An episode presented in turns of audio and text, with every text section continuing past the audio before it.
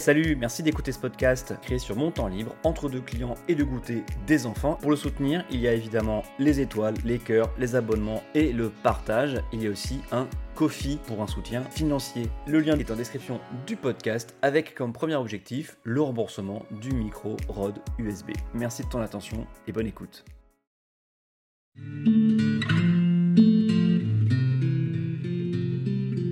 Néolibéralisme, c'est, euh, je sais, pas, sais pas comment trop le dire, je, pense que c'est une variante. Si les économistes mais écoute là, ils vont peut-être avoir les, poils qui se hérissent, mais c'est un. Tant mieux. Aujourd'hui, on est très heureux de recevoir Adrien Sommier. Adrien, il est militant Europe Écologie Les Verts, adjoint au maire du 13e arrondissement de Paris chargé du développement durable et de l'économie sociale et solidaire, et c'est aussi un communicant polyvalent sur Internet. Sur son site perso, on trouve des prestations de community manager, rédacteur web, des propositions de formation, etc. Mais c'est pas tout. On a découvert Adrien grâce à la chaîne Twitch Acropolis, qui commande tous les jours en live la politique du pays, voire même du monde. Je sais parce que je me suis même tapé les 6 heures de discours de l'ONU. Adrien et moi, on a bien plus qu'un prénom en commun. Déjà, on a un peu le même parcours. Adrien Sommier et moi-même Adrien Leclerc, on a fait des sciences de la communication à la Sorbonne Nouvelle, puis on s'est mis à bosser sur Internet en tant que rédacteur web. Euh, Bon, après, Adrien a un parcours un peu plus prestigieux que le mien, puisqu'il est allé au CELSA. Il a même euh, été intervenant un peu, donné des petits cours. Mais bon, on n'est pas si loin. Un autre point commun, Adrien et moi, on dit qu'on est des écologistes. On n'est pas forcément d'accord sur les méthodes à, utiliser pour limiter les dégâts environnementaux, et on y reviendra, mais ça fait quand même une belle base commune sur laquelle discuter. Bon, bah, j'ai parlé presque une minute pour juste présenter notre invité. C'était jamais arrivé et c'est dire à quel point euh, la personne qu'on a en face de nous, c'est un mec stylé.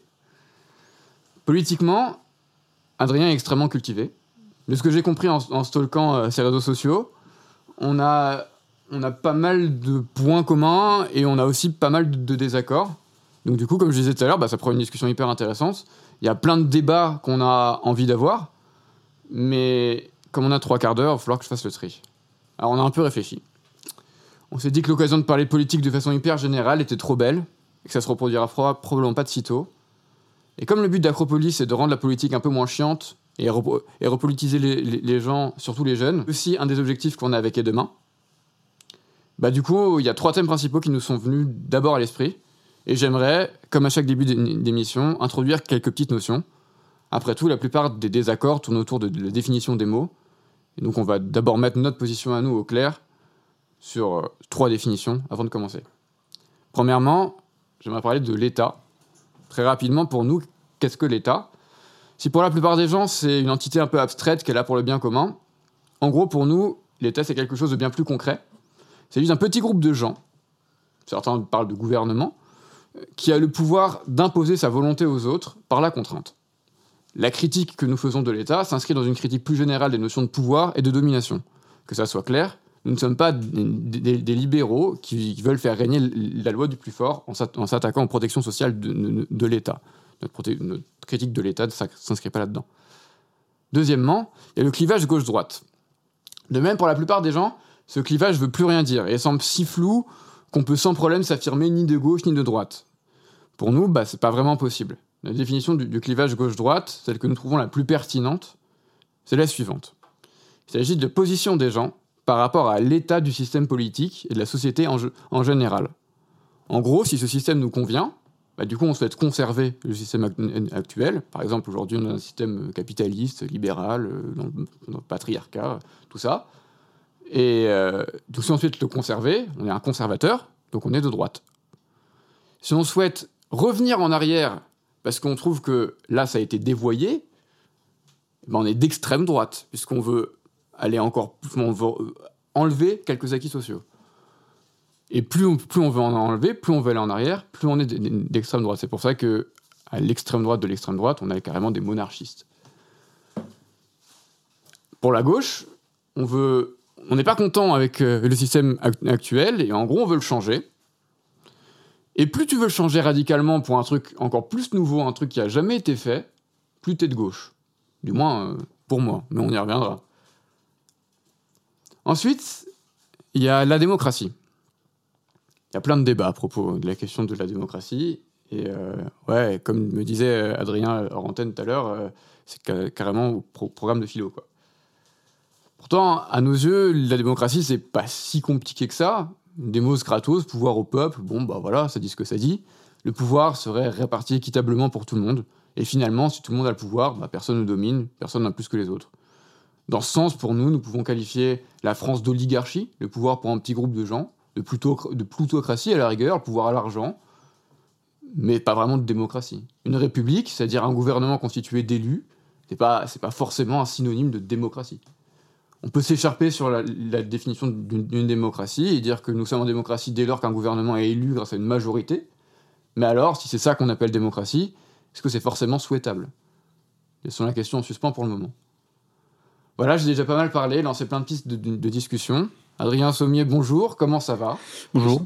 Et sur quoi tu souhaites revenir en premier, sur tout ce que j'ai raconté?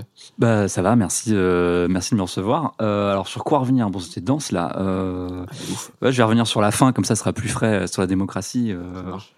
Moi, effectivement, la démocratie, c'est pas forcément le, système politique qu'on met en place. Par exemple, la République, c'est pas forcément une démocratie. Hein. La, République islamique d'Iran n'est pas une démocratie.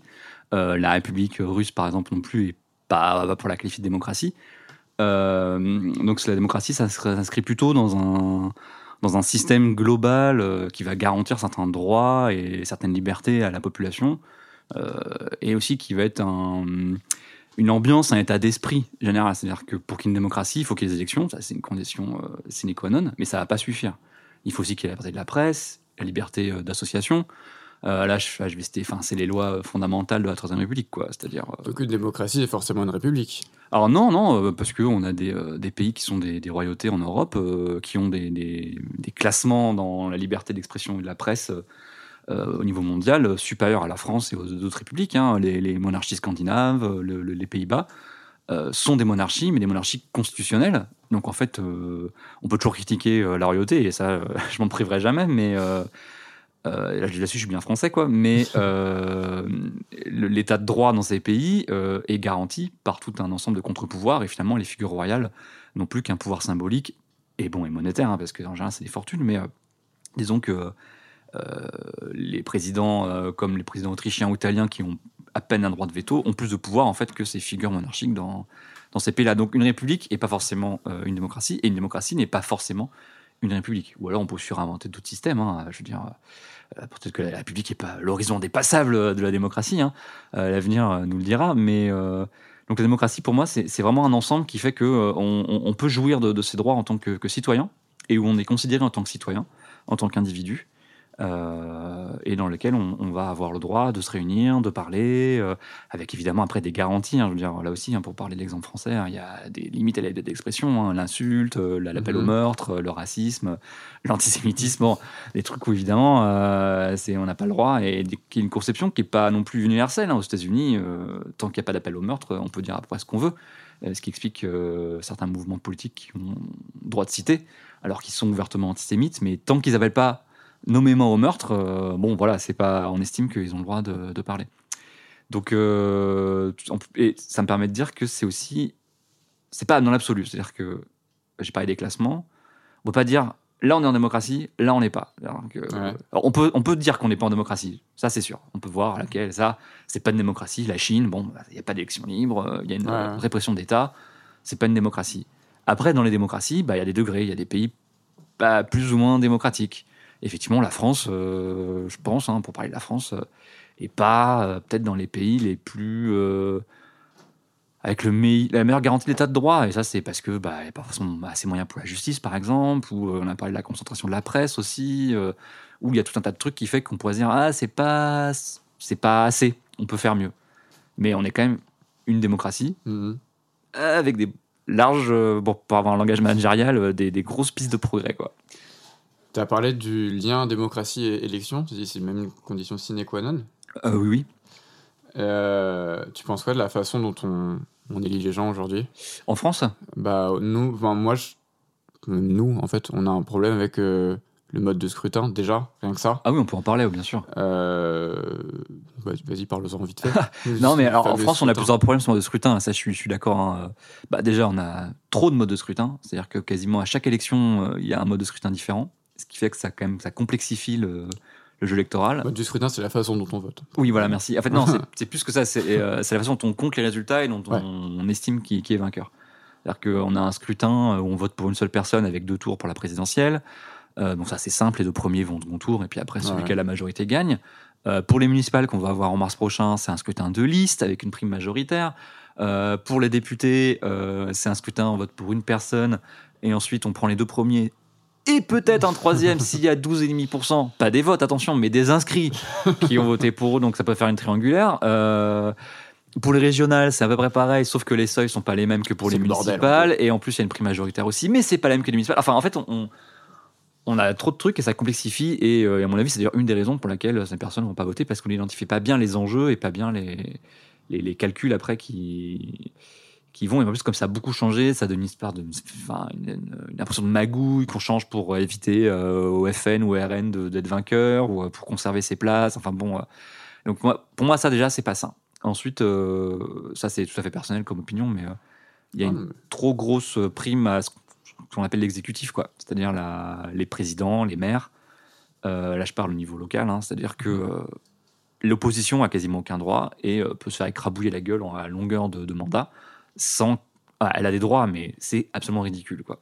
Euh, vous verrez au municipal, une liste qui fait 25% n'a pas un quart des, des- des sièges en fait. Elle a un quart de la moitié, c'est-à-dire un huitième.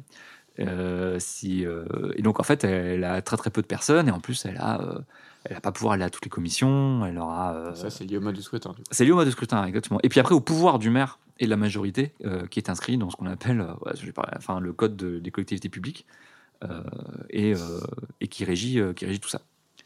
Et du coup, même au-delà du mode de scrutin, puisque tu plébiscites beaucoup le vote. Ah non, bah non, je- je- Hein j'ai dit que c'est indispensable, enfin nécessaire, mais pas suffisant. Quoi. Après, euh, il y a tout le reste. qui- qui Et si, euh, et, si, et si on dit que voter pour un représentant, c'est un peu enlever notre pouvoir à nous d'organisation euh, de, la- de la, de la société C'est un peu dire euh, mon pouvoir, je le donne à quelqu'un. euh. Est-ce que le fait d'avoir juste des représentants, bah, c'est pas déjà pas être vraiment en démocratie, c'est pas vraiment décider soi-même, c'est dire bah, je veux quelqu'un, il me représente. euh. Et d'ailleurs, d'ailleurs, par exemple, si tu prends euh, l'Assemblée qui a pour juste but de, de ressembler aux gens, d'être représentatif, le fait que ce soit que des vieux blancs riches. Tata. Tata. Alors bon, euh, non mais en plus c'est euh, l'Assemblée, euh, elle a jamais été aussi jeune à ce moment. Enfin en tout cas dans l'histoire Oui. récente. Euh, C'est quoi la moyenne d'âge? Je l'ai pas en tête, mais ça doit être 42, 43, euh, entre 40 et 50, mais elle a jamais été aussi jeune. C'est vrai qu'elle est plus vieille que la population, mais la population française, elle est pas si jeune non plus. hein. Euh, elle a jamais été aussi féminine. Et euh, mais bon, effectivement, je suis d'accord, elle n'est pas forcément très représentative au niveau euh, des CSP et des emplois Mm. de la population française. Ça, c'est sûr. Et c'est même pire qu'auparavant. Euh, mais sur la démocratie, enfin, tu et la démocratie représentative, tu, tu parlais de la, de la racine grecque du mot, quoi, démos kratos. Mhm. Même chez les Grecs, c'était pas le pouvoir à tout le monde, c'était il y Ah, avait déjà des représentants.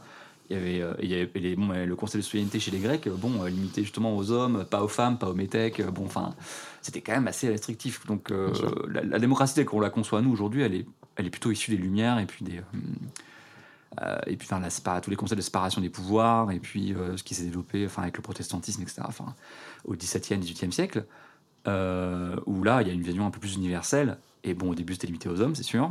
et puis quand même, euh, 19e, 20e siècle, on a quand même laissé les femmes voter, hein, c'est très bien.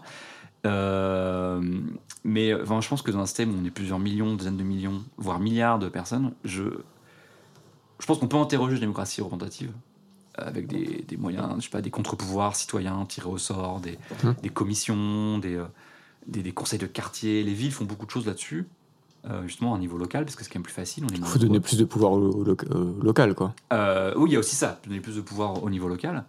Mais euh, oui, oui, enfin, on- je fais une parenthèse, mais oui, il y a aussi la, qui décide Est-ce que c'est toujours un État central à la capitale, euh, un système très très jacobin, ou est-ce que le pouvoir est plus distribué euh, au sein des différentes entités qui, qui fondent un État, quoi Et ça, c'est aussi euh, quelque chose qu'on peut qu'on peut interroger en France, qui est quand même, qui reste quand même un État très très centralisé, Ouais.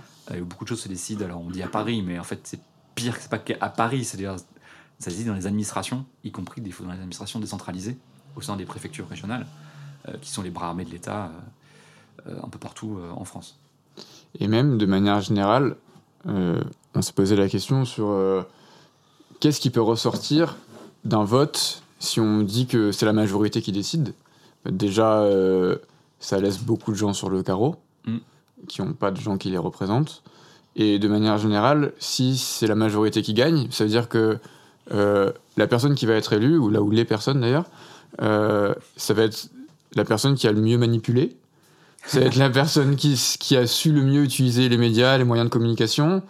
Euh, du coup, est-ce que est-ce qu'on en sort quelqu'un de, bon? Et si c'est quelqu'un de bon, est-ce que le pouvoir ne corrompt pas? Comme ça, on va pouvoir faire un switch sur la question euh, de la gauche et de la droite après. Quelles quelles conséquences a un vote de la majorité des gens? Est-ce que c'est pas plutôt la, est-ce que c'est pas une place pour euh, quelqu'un qui manipule le mieux les foules euh? Bah, ça, ça, c'est le problème du vote, effectivement, euh, et puis de la façon dont on va convaincre et, et joindre l'électorat. Euh, Il y a, enfin, il y a eu, enfin, d'abord c'était les discours, les affiches, après c'était les, les médias de masse, radio, télé, et puis ensuite aujourd'hui Internet.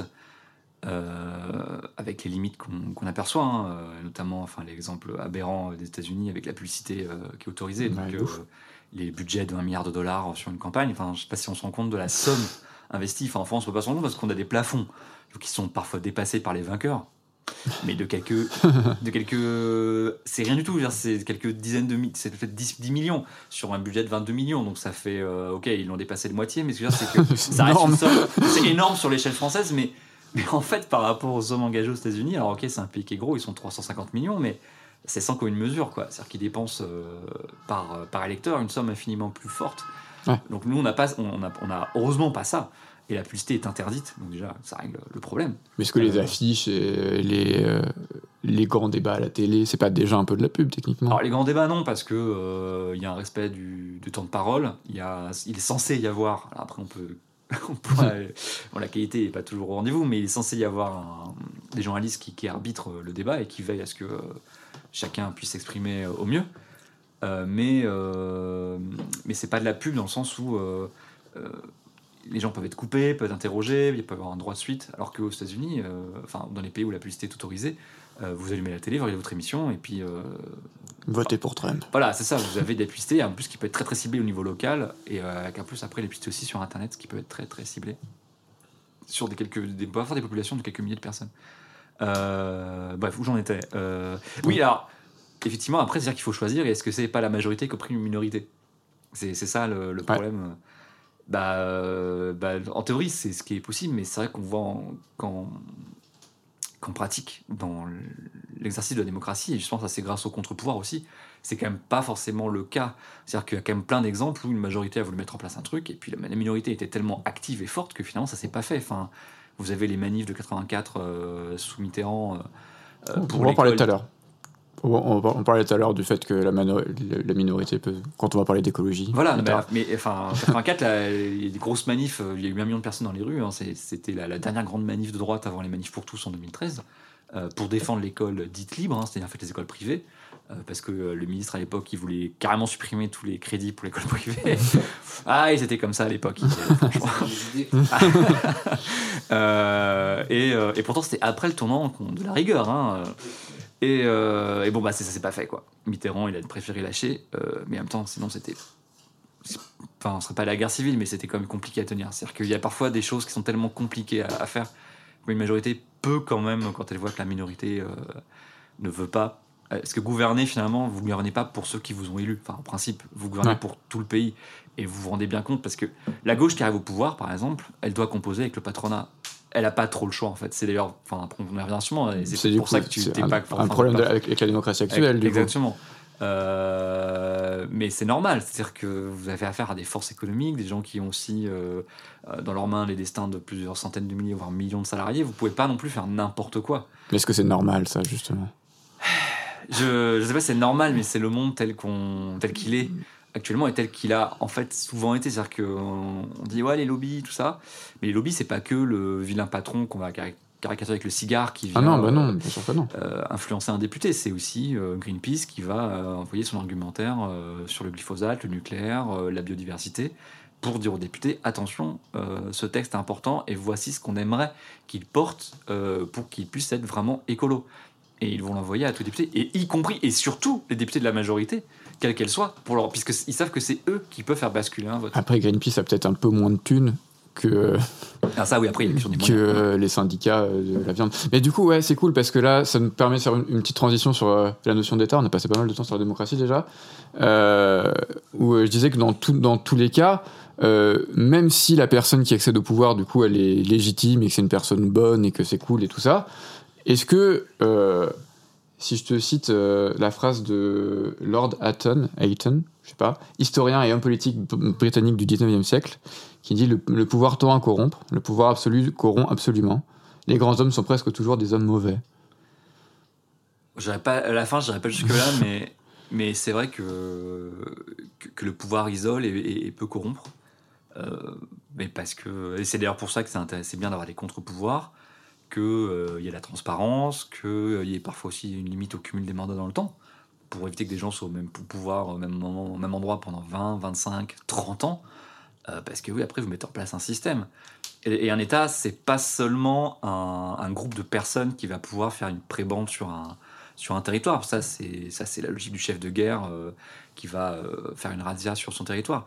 Un État, c'est un peu plus, un peu plus que ça. C'est là où je suis pas d'accord avec votre définition. C'est, c'est un État. Euh, c'est à la fois euh, les gens qui, gouvernent, donc le gouvernement, mais c'est aussi tout l'appareil administratif qu'il y a derrière et qui fait, tourner l'État. Euh, ce qui permet à des pays comme la Belgique de tourner sans qu'il y ait le gouvernement fédéral pendant plusieurs mois. Parce que déjà, bon, ils sont très décentralisés, mais il y a une administration qui, permet que ça tourne quand même. Le fisc tourne, les écoles sont là, les fonctionnaires sont payés, parce que en fait, ça dépend pas d'une personne qui aura mis dans ses mains tous les pouvoirs.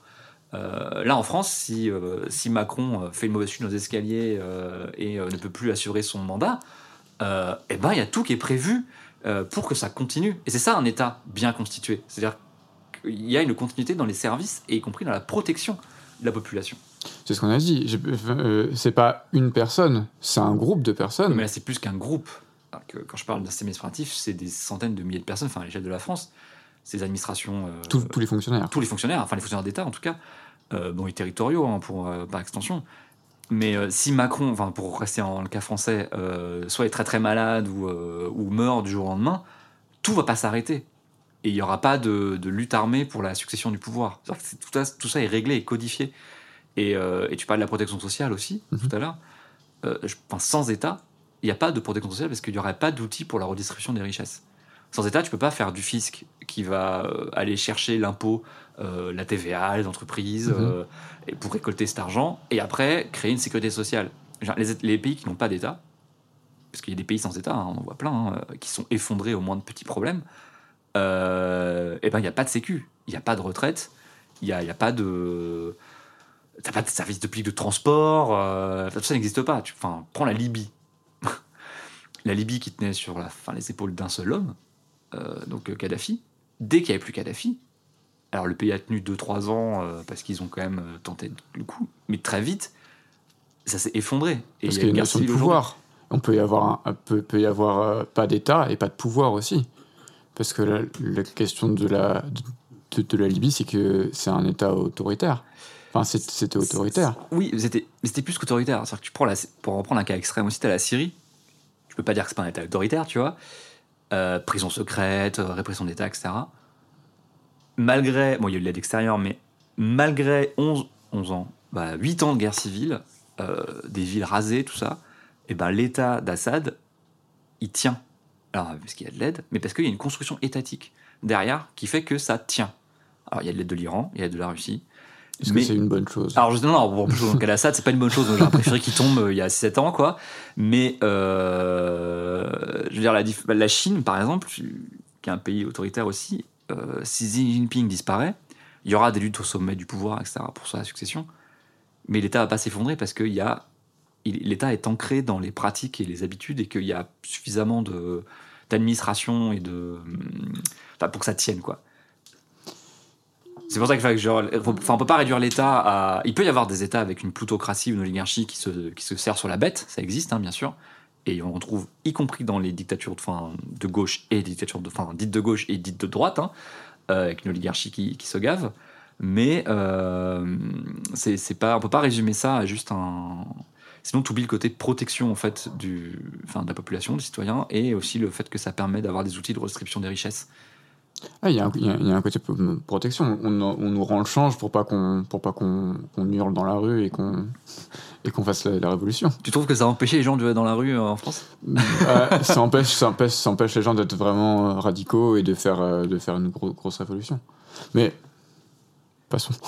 Non, mais voilà, peut-être que c'est un, un- un de nos désaccords. hein, Je, je, je sais pas s'il faut absolument que. C'est un de nos désaccords. Agree to disagree. Hein. Ah bah, ok, tu nous agree, tout à fait. Ouais. Tu, tu- tu disais que, que si Macron est pas là, bah, tout, tout ne, ne s'effondre pas. Mais du coup, est-ce que ça veut pas dire aussi que bon, on peut faire sans lui, on peut faire sans gens qui, qui ont du pouvoir au-dessus? Euh, en fait, la question, c'était plus. Tu parlais. enfin, Est-ce qu'on peut pas, est-ce qu'on peut pas s'au- s'auto-organiser? Est-ce que les médecins ne peuvent pas, ne peuvent pas organiser eux-mêmes euh, les hôpitaux? Est-ce que les postiers ne peuvent pas organiser eux-mêmes la poste? Est-ce qu'on a besoin de l'État et de gens qui, d'une hiérarchie et de Macron et de tout ça pour pouvoir, pour pouvoir tout, tout organiser? Puisque tu viens, tu viens de le dire, même si Macron il disparaît du jour au lendemain, bah, euh, ça peut continuer à tourner. Ce que, ce que c'est que s'il disparaissait, il y avait effectivement une administration qui prenait, qui était là, qui, pouvait, enfin, ah, je reprends.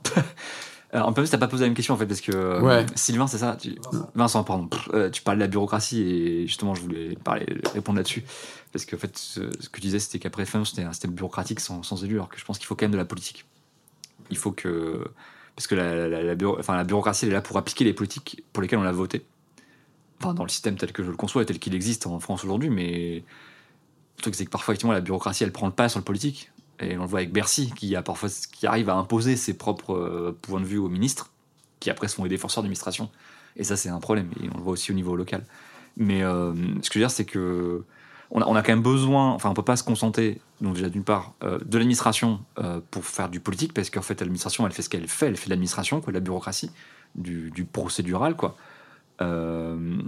Et puis, elle, puis les gens, ils ont leurs idées, donc enfin, elle n'est pas neutre non plus, donc elle a besoin Mhm. d'être orientée en fonction de- des choix du pays. Et, après, je, sur l'au- l'auto-organisation, là, pour reprendre ta question à, toi, euh, Adrien, euh, bah, peut-être, c'est- après, je sais que c'est c'est l'utopie anarchiste de, de l'au- d'autogestion, mais euh, j'ai pas vu d'exemple à grande échelle euh, qui marche où des, des médecins vont faire un hôpital avec des tarifs sociaux. Ça existe, mais dans des cas extrêmes, et, ou alors c'est Mère Teresa qui va faire son, son, hôpital pour euh, destination des pauvres. Le problème, en fait, s'il n'y a pas d'État, c'est qu'en fait, ce genre d'auto-organisation, d'autogestion, c'est les riches qui vont le faire. Ils auront leur clinique, ils auront leur quartier, ils auront leur police privée. Ça, il n'y a aucun souci pour eux. Ça, je, vraiment, je me fais pas de souci. Euh, tu, prends des, tout- toute la science-fiction, les enfin, il y en a plein d'exemples comme ça de, de, de riches qui se euh, qui s'isolent en fait dans leur euh, gated community et qui, qui ont tout ce qu'il faut euh, sans problème. Bon, il y a toujours un problème, hein, mais sinon il n'y aurait pas d'histoire. Mais euh, le problème, c'est pour le reste, quoi. Est-ce qu'on se dit, on laisse le 1% euh, payer euh, 5 autres pourcents pour se protéger et se nourrir, et puis les 90 autres pourcents, enfin les 95 autres pourcents, euh, ils peuvent crever dans leur bidonville et servir de, de chair à canon?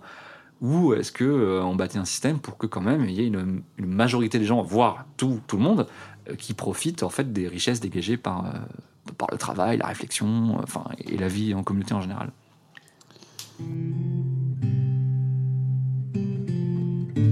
Euh, Est-ce que tu peux nous expliquer avec tes mots euh, de prof, parce que tu aimes bien faire le prof, euh, ce que c'est pour toi que euh, le capitalisme et le néolibéralisme et du coup la place de l'État là-dedans Ouais. Bon, Tu je vas- précise quand même tout ça, c'est- mon avis. Hein, Bien sûr. Et non, parce que, et puis, bah, quand je dis, je dis mon avis, et puis aussi ce que j'ai appris en militant. hein, Mhm. alors, attends, néolibéralisme et capitalisme, hein, c'est ça Mhm. Alors, bah, euh, fou, alors le, on va prendre le plus vieux déjà. On va commencer par le plus ancien, le capitalisme, hein, qui est, euh, enfin, le système économique qu'on a aujourd'hui. euh, enfin, la base, c'est le- le L'initiative privée économique, euh, le fait qu'on puisse faire appel à des capitaux pour monter des, des projets, en fait. Hein, ce sont les, les capitalistes, hein, les gens qui apportent les capitaux. hein, c'est ça que ça vient. Capitaux, c'est quoi? Les capitaux, c'est de l'argent, en fait. Euh, bah, enfin, Disons l'argent. disons l'argent. Mais oui, mais après, c'est plus ça, parce que le capital, après, euh, ça peut être les machines, ça peut être euh, Oui, oui. les gens que tu emploies, le, le- le patrimoine immobilier que tu as constitué, ou en tout cas au moins tes usines, pour Mhm. prendre le début du capitalisme, en fait. Euh, et en fait, c'est juste un mot. Enfin, comment tu organises l'économie Euh, Bon, ça a conduit au prolétariat. euh, donc c'est. Ah, je sais pas si c'est un bon système. hein. Après, il a, il a permis malgré tout une explosion euh, du progrès technique euh, dans l'humanité. Enfin, en tout cas, au moins le progrès technique et industriel. hein. Enfin, dire, on, on pourrait pas faire ce podcast sans, le capitalisme. hein. Euh, euh, on est entouré d'objets là issus d'usines, euh, enfin qui grâce au Fordisme et au Taylorisme. hein, bon, euh, donc, Grâce à l'exploitation des pauvres. Exactement, non, mais effectivement, oui, euh, et ça de tout temps, hein, enfin de tout temps, Euh, depuis le début du capitalisme, hein, avec les, les- les prolétaires euh, qui étaient assignés à résidence euh, près de leur usine, euh, le, passeport ouvrier, ils n'avaient pas le droit de se déplacer, etc. Enfin, en tout cas, en, France en, Europe. Euh, et aujourd'hui, on a délocalisé ces usines euh, dans d'autres pays à, des euh, main-d'œuvre à bas coût. Donc, enfin, c'est c'est bien d'en être conscient, quand même, effectivement. Euh, donc ça, le capitalisme, c'est donc un modèle de relation économique. Et le, néo- le néo- le néolibéralisme, c'est, euh, je sais pas, je sais pas comment trop le dire. Je, je pense que c'est C'est une variante. Si les économistes m'écoutent là, ils vont peut-être avoir les, les poils qui se hérissent, mais c'est un. Tant mieux. Tant mieux. ouais. non, mais ils sont pas bons en prévision, les économistes, mais ils sont bons en définition. Euh, c'est de, c'est un modèle ultra financiarisé de du capitalisme, avec effectivement, enfin, tel que je, l'ai compris, que je le conçois, une espèce de justement de retrait de l'État euh, sur la la, la, la, la, du- de l'économie. Euh, c'est-à-dire on laisse en fait finalement les grosses fortunes, on laisse les, euh, les capitaux euh, filer, il n'y a pas de, de régulation. Et, euh, et oui, bah, ça, par contre, ça, ça a conduit à des crises comme 2008 ou même 1929, hein, puisque finalement, euh, il n'y a jamais autant d'ultralibéralisme qu'au début du, 20e siècle. Alors, on se rend pas compte, hein, même en France, hein, euh, le, le poids dans le PIB de, de, du- de l'État et de la commande publique et même, euh, et même les, les, les règles étaient, enfin, étaient inexistants. euh, jusqu'à l'avant-guerre, en fait, hein, jusqu'à la Seconde Guerre mondiale. Donc, Il y, a une, il y a une phrase de Margaret Thatcher que j'aime bien quand ça parle de néolibéralisme. Elle dit c'est le soci- meilleur, c'est la meilleure. la société n'existe pas. Ah ouais, je la connaissais pas cette phrase. Parce que moi, j'a- j'a- j'associe ça avec la place de l'individu, le, le- le libéralisme. Mettre l'individu au, au- au centre de, de toutes les réflexions. Alors, bah, le libéralisme à la base, c'est ça, oui, euh, dans le sens noble, euh, en ce qui et que nous on a un peu oublié en, français. Mais les Américains, quand ils disent libéral, euh, c'est la gauche en fait, parce qu'elle met l'individu et ses droits au centre. Et c'est ça, enfin la révolution des Lumières aussi, hein, c'est Quelle transition. n'est-ce pas? C'est mettre l'individu au centre et, et dire que l'individu a des droits en tant qu'individu et qu'il n'a pas des droits en tant que euh, membre d'une d'une guilde, membre d'une communauté, qu'elle soit religieuse ou, euh, ou nationale, mais que, euh, que en tant qu'individu, tu as des droits. euh, parce que euh, bah, tu as le droit d'avoir un avocat, tu as le droit de t'exprimer, tu as le droit de ne pas être mis en tôle comme ça, euh, ou assassiné par la police en pleine rue. euh, c'est- un droit. Et ça, c'est, il est garanti parce que tu existes, pas parce que tu es noble ou que tu as telle religion ou quoi que ce soit. C'est déjà parce que tu es là, quoi, tout simplement.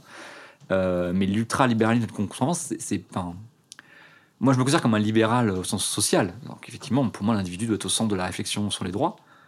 Euh, mais euh, par contre, effectivement, dans l'économie, l'ultralibéralisme, les- je pense qu'il ne faut pas, pas considérer la, la monnaie et les capitaux comme des gens. Il n'y a pas de droit à garantir aux, aux capitaux. euh. Disons que c'est c'est pas la même chose, quoi. Du coup, c'est quoi la place de l'État? Est-ce qu'il n'est pas là pour un peu protéger?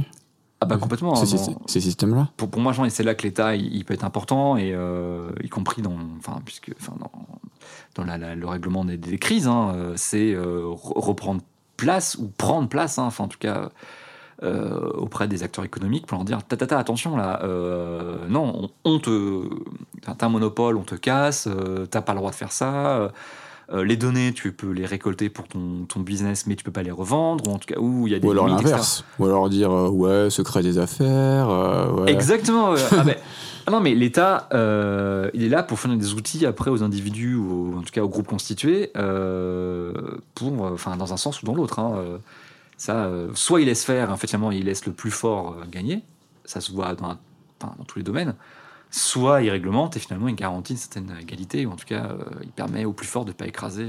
J'ai plus la phrase en tête, mais euh, je sais plus, est-ce que c'est Montesquieu Je sais plus. la loi, la loi protège le faible, là où la liberté ah, zut, opprime le faible. Je sais plus. Il faudrait pouvoir googler là, mais euh, c'est. Pas forcément d'accord avec la liberté qui opprime. Mais euh, Euh, bah non, mais en fait, sans, sans loi, le, ce que je disais sur le fait que si c'était les riches en sortiront toujours, en fait. ouais. Bah, euh, en parlant du libéralisme, tu as dit qu'à la base c'était euh, une idée de gauche, ce qui est très vrai. Et euh, du coup, euh, revenons sur le clivage gauche-droite, parce que. Allons-y, gros morceau. Ouais, gros morceau, c'est le dernier, après on parle d'écologie. Ah, cool. Euh, bah voilà, donc du coup, c'est quoi ta, ta définition à toi? Est-ce que t'as as bien aimé la, la- la nôtre ou pas? Euh, alors, elle, était- bien, mais je trouve qu'elle était trop, euh, trop marquée dans, dans la période d'aujourd'hui. parce que je, je suis pas sûr que. Et surtout dans, dans le, dans le contexte français. Parce que, à la limite, si le contexte. Parce que tu disais que vouloir conserver le système actuel, ça veut dire que tu étais conservateur, donc de droite. Donc ça veut dire que tu considères que tout ce qui est là. Enfin, non, peut-être que je pousse un peu trop dans ta définition, mais ça veut dire que euh, si on a un système qui me convient, mais qui est bien à gauche, en tout cas, enfin, euh, ceux qu'on sera d'accord pour dire qu'il est de gauche et qui protège, ça veut dire que je serai de droite parce que je voudrais construire un système de gauche. Donc euh, je trouve que c'est une limite à. C'est pour ça que je, à ta définition. Moi, je, moi je, trouve- je la trouve cool justement parce qu'elle est fluctuante. Et le but pour quelqu'un de gauche, c'est de passer à droite si tes idées de gauche adviennent. Du coup, elles rentrent dans le système. Et bien, du coup, tu passes de droite. Oh, Waouh, non. Non, non, parce que moi je pense qu'il y a des valeurs qui sont intrinsèquement euh, de gauche, comme l'égalité. Euh, Enfin, après, la droite dira qu'elle est aussi pour l'égalité.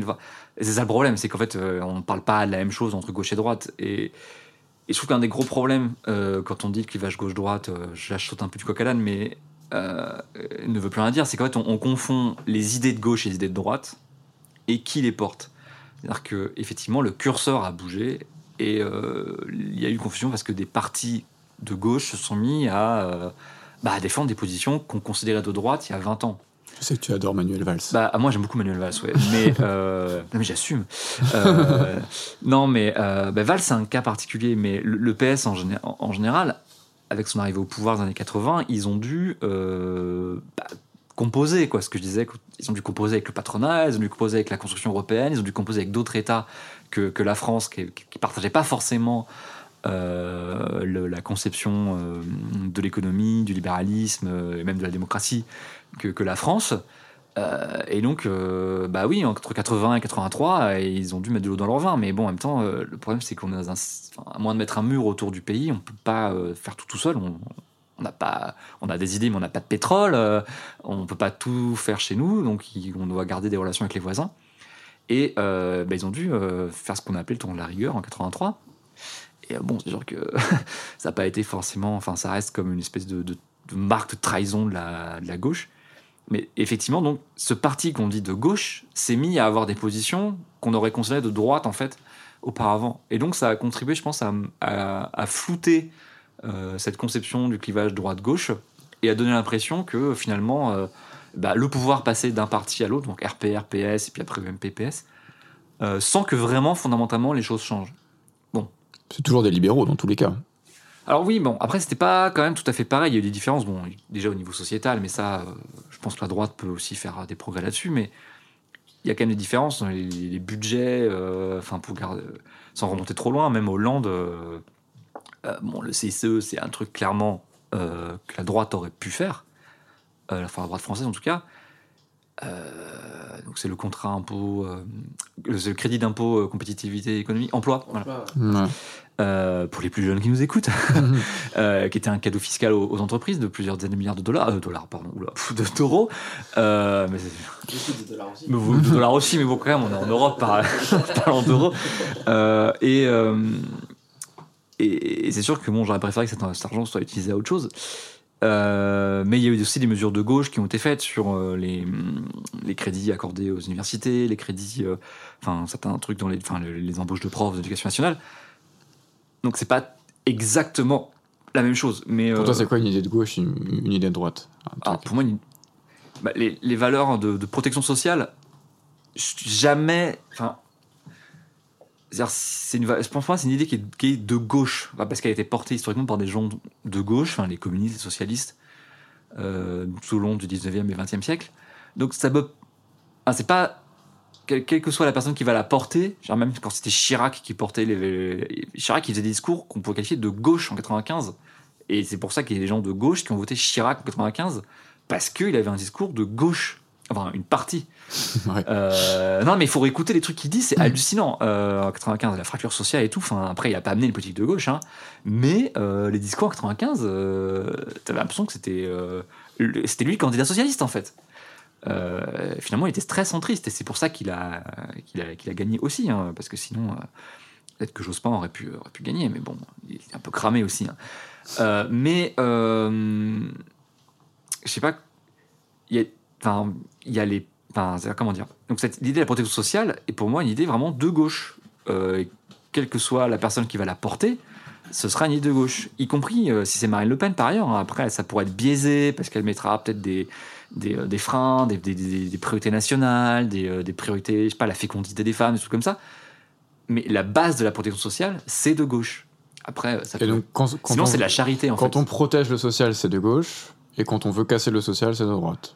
En gros. Euh, oui, pour, euh, pour résumer un gros trait, ouais, ça, ça, ça, ça c'est des choses comme ça, on, on peut avoir un clivage. Après, il y a des subtilités, il y a d'autres idées, d'autres trucs, mais il y a, y a- y a quand même des, des- des fondamentaux, je trouve. C'est toujours à discuter, hein, je veux dire. Bien Ce que je sûr. dis n'est que mon opinion, et enfin, que je, qui est, je sais partager par. Mhm. enfin, quand je dis mon opinion, c'est plutôt.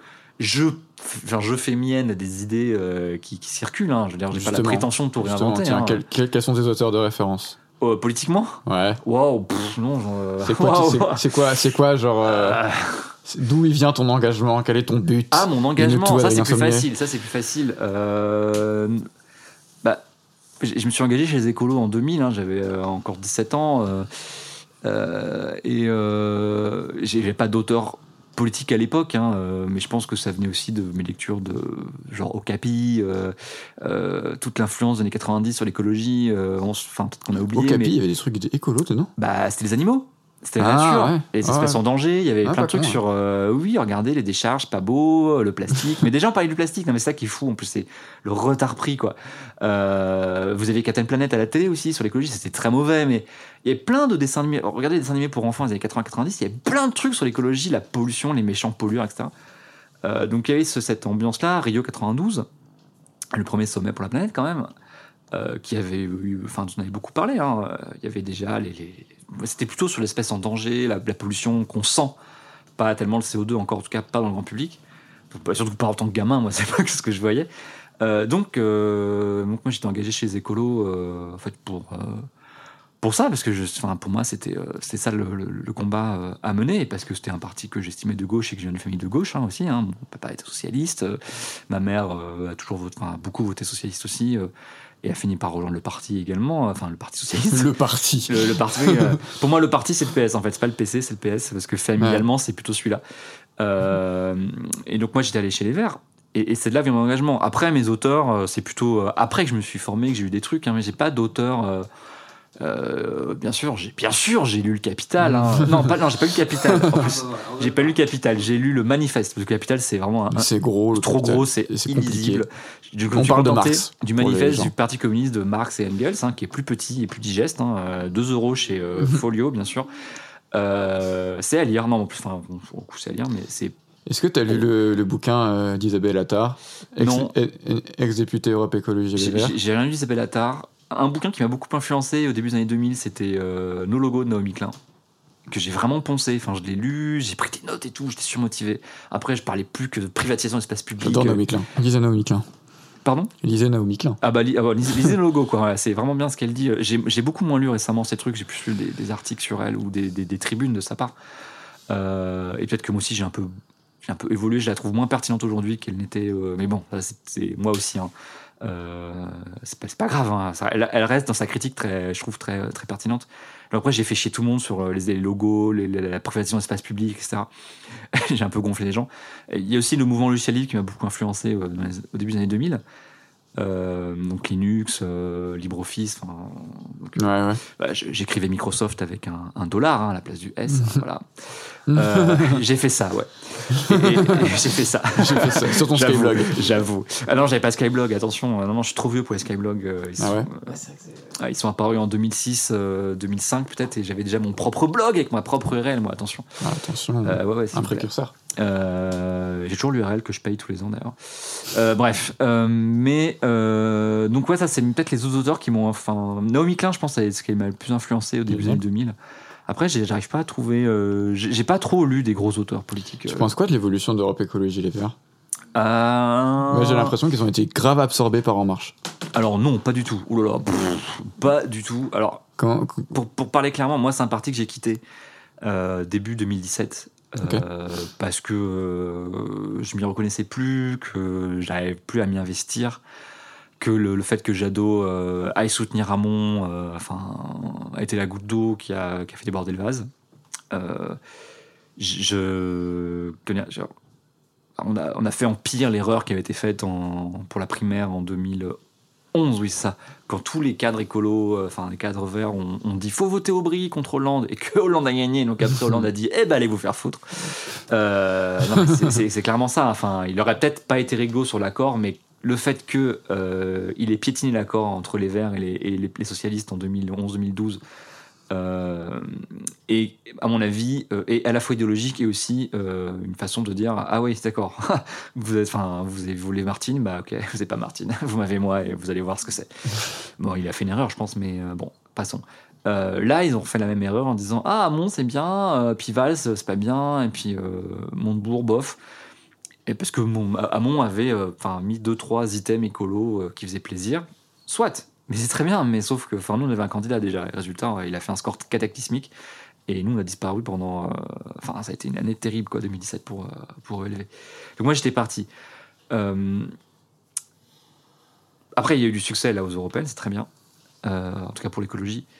Moi je pense que c'est un, un parti qui va toujours pas bien euh, non pas parce que j'en suis parti, hein, mais euh, parce que ça reste un parti assez faible au niveau des forces militantes, c'est même pas 8000 adhérents. euh, et enfin d'ailleurs j'en ai, ai parlé dans Party Time, enfin, il y a les chiffres, hein, c'est public, hein, puisque c'est dans le, dans le livret du Congrès. Pour qu'on sache combien il y a de délégués au Congrès, il faut ça, enfin on connaît les chiffres par région, donc euh, vous avez 2200 adhérents en Ile-de-France. euh, Party Time qui est ton émission sur le Party Time, une émission sur Acropolis tous les jeudis à 14h30. Euh, mais euh, donc, oui, je pense que c'est un parti qui va pas bien parce qu'il est faible, mais que électoralement, il peut faire des gros coups là aux, aux- aux municipales euh, parce que l'idée écolo est en vogue et que bon, les, les électeurs s'en foutent pas mal quand même de savoir si le parti va bien et que si, quand même ils arrivent à avoir un congrès qui se passe bien, une direction quand même euh, qui, euh, qui, qui, tient la route euh, vis-à-vis de l'électorat, ça, peut aller mieux. Et, je pense par contre que ça pourra pas se faire sans dépasser le parti ELV au profit d'un gros machin pour remplacer en fait la social-démocratie. Enfin, c'est ce qui se passe de toute façon. L'électorat est en train de glisser. Ça se voit en Allemagne, ça se voit dans pas mal de pays d'Europe de l'Ouest.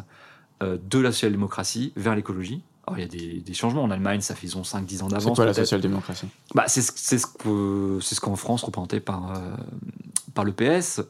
euh, bah, c'est le, le fait de vouloir une politique sociale de gauche, mais en, en restant dans le cadre de la démocratie, contrairement à ce que souhaitaient les communistes, en tout cas au début du communisme, hein, la révolution ouvrière et prolétarienne pour prendre le parti, euh, prendre le, le pouvoir par les armes euh, et instaurer la dictature prolétarienne, au moins dans un premier temps, avant bien sûr le, paradis euh, prolétarien, euh, le paradis ouvrier qui est promis par, par Marx. Euh, bon, le problème, c'est que pour l'instant, les expériences qu'on a eues sont toutes arrêtées à la dictature prolétarienne. Bon, donc c'est- Ouais, c'est C'est pour ça que les anarchistes, euh, on, on aime- on- on est les premiers à se faire taper dessus C'est par ça. les, euh, par les communistes, Mais parce, bon. que, parce que la dictature prolétarienne, on n'est on n'est pas pour. Ça s'est mal passé. ça s'est mal passé. Ouais. Allez voir Kronstadt sur Google, enfin, sur Wikipédia. Vous, On va parler d'écologie. s'est mal passé pour les anarchistes. On va parler d'écologie un, peu- ouais. un peu plus. On a commencé à, à transitionner tranquillement dessus. Je sais que tu es chargé du développement durable. Qu'est-ce que c'est que le développement durable? Parce que d'instinct, dans ma tête à moi et dans la tête de plein de gens, que ce soit de, de mon, port, de mon bord politique, donc chez, chez toute l'équipe chez Et Demain, mais aussi euh, chez plein d'autres mondes, développement durable, ça sonne grave comme croissance verte. Ouais, mais c'est normal. Ouais, ouais. Non, le développement durable, c'est, il est vieux hein, le terme. hein. C'est Ouais, les, les années 80 déjà. euh, c'est une mauvaise traduction de Sustainable Development euh, en anglais, qui veut dire, qu'on, a aussi traduit par développement soutenable. C'est-à-dire, euh, le problème de durable, c'est qu'on parle que de la durée. Mhm. Et ça donne l'idée hein, de pouvoir se développer sans fin. Donc c'est une traduction qui a été évidemment ad- adoptée très très vite par euh, tous, les, euh, tous les acteurs économiques. hein. Ils se sont dit cool, ha, Mhm. on va pouvoir y aller. Alors qu'en fait, à la limite, la définition anglaise, enfin le, le mot anglais, il est plus, en tout cas quand on traduit en soutenable, c'est un, c'est un développement qu'on peut soutenir, qu'on peut tenir quoi.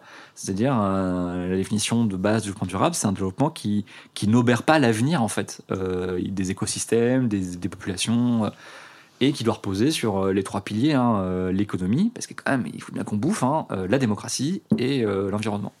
C'est-à-dire qu'il faut qu'on puisse à la fois bah, manger, hein, avoir quand même quelques biens, peut-être pas une profusion de biens avec de gadgets, mais au moins un minimum, se loger, pouvoir s'habiller, etc. Euh, tout ça dans un environnement démocratique, c'est-à-dire la consultation, des élections, des, enfin, un état de droit dont on a parlé tout à l'heure Mhm. euh, qu'on peut après s'amuser à définir. hein. Mais le développement durable a permis d'ins- d'instaurer, en tout cas, euh, a, a été un, un puissant canalise, enfin, canal en France de, de consultation locale, puisque tous les agendas 21, c'est-à-dire de, les, les mises en place de, de développement durable au niveau local en France se sont mis en place avec des consultations locales, plus ou moins bien menées. Il y en a qui étaient une farce, d'autres qui étaient très très bien. Ça dépendait des villes hein, et puis de comment les élus avaient compris le truc, parce qu'ils n'ont pas tous bien oui. compris. Euh, ils n'étaient pas tous bien conseillés, ou certains se sont dit, oh, on va maquiller deux, trois réunions, et puis ça sera plié. D'autres ont vraiment, vraiment euh, fait de la consultation et de la concertation. Bref, là, c'était la fin de la parenthèse. Donc ça, c'est pour ça que... mais bon, comme il y a le développement durable, c'est le terme qui s'est imposé en France, effectivement, très vite, euh, des grandes entre- les entreprises l'ont adopté et euh, effectivement ont dévoyé le terme. Ce qui a conduit aussi après des, des autos, enfin, une avant, enfin, des gens qui se considèrent comme l'avant-garde chez les écolos, qui ont voulu, par moi c'est mon avis une erreur, arrêter avec ce terme qui était compris par les gens et essayer d'autres termes comme décroissance, manquer encore un autre truc, mais ou dire d'autres trucs euh, parce que tu comprends, euh, développement durable c'est Carrefour. Donc, tu n'associes pas forcément le développement durable à la croissance ou euh, à la propriété privée à- non, à l'origine, vraiment non, en fait.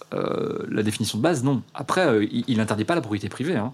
Bon, qui n'est pas en soi mauvaise. Hein, parce que bon, j'aime bien, moi, pouvoir me déplacer avec mon vélo et savoir que je vais le retrouver après. Euh, mais, euh, mais par contre, euh, enfin, il te dit même pas le développement durable s'il faut que tu aies une politique de gauche ou de droite. Il te dit juste qu'il faut respecter des piliers et surtout que euh, les écosystèmes doivent pouvoir enfin, continuer et ne pas s'effondrer. On, parle maintenant d'effondrement.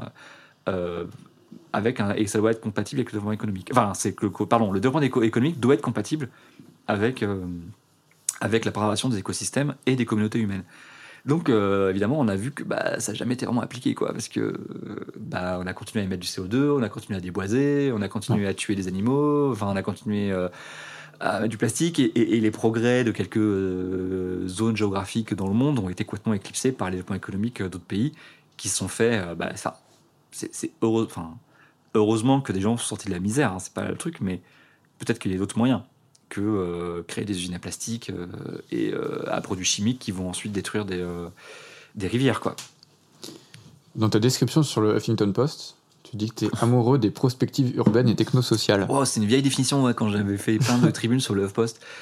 Oui, parce que je suis un, bah, je suis un urbain de naissance. Urbaines et Je suis un urbain de naissance. Ouais, j'avais trouvé ça, ça m'a fait amuser, mais c'est vieux.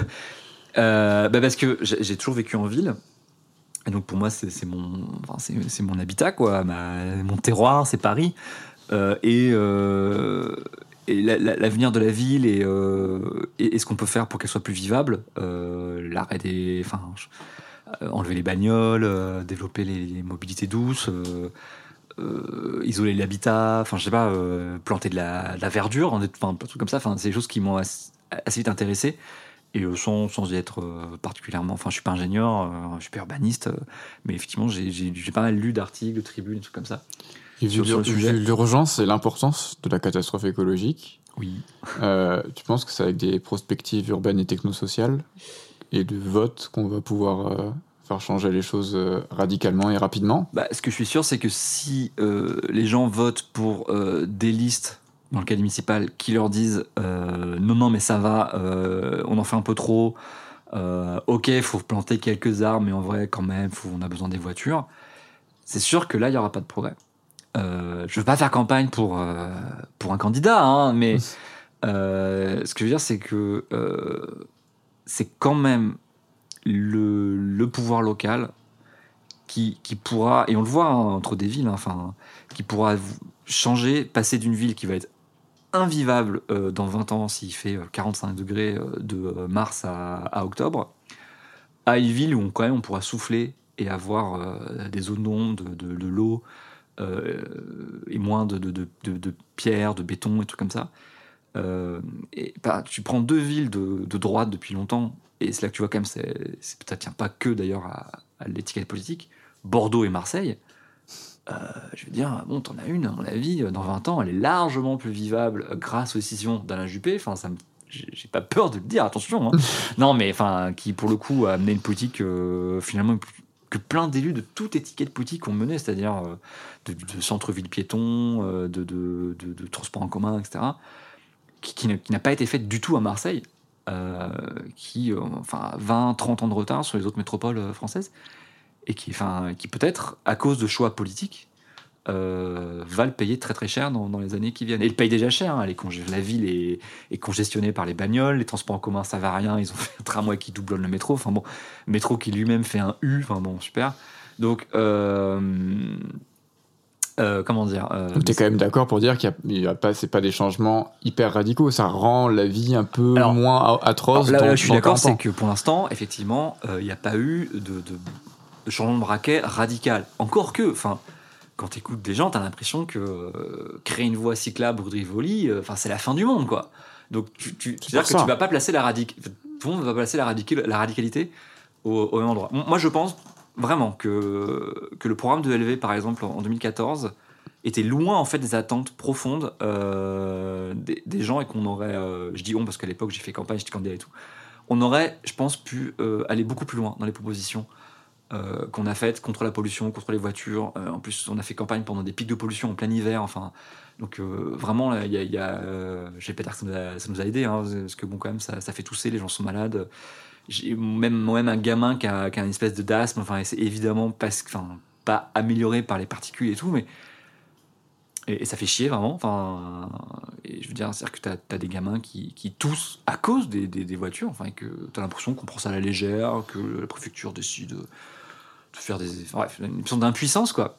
Euh, et je pense que, effectivement, on pourrait être beaucoup plus radical dans, dans la, les décisions. Mais que jamais rien ne se fait facilement non plus. Enfin, tout. Évidemment. Voilà, parce que c'est mon prochain point. voilà, et, et que, en fait, je, moi j'ai retourné prendre dans tous sens, et si tu veux, je sais pas comment, enfin, tout est long, et tu prends le plan des pistes cyclables, pour, enfin, que, pour qu'un dossier que je connais un peu quand même, et ben à un moment, faut des travaux quand même, et c'est long, parce qu'il faut que tu aies un ingénieur qui va dire, bah ouais, on va le faire comme ci, comme ça, et parce qu'il faut faire venir le béton, et parce que, ou alors il faut enlever un truc, il faut changer le trottoir, il faut, il faut bloquer la circulation, mais bon, bah ouais, mais il faut quand même laisser une voie, et, et la déviation piéton ou la protection des piétons et tout ça c'est long il faut quand même faire des quand même dire aux gens ce qui va se passer.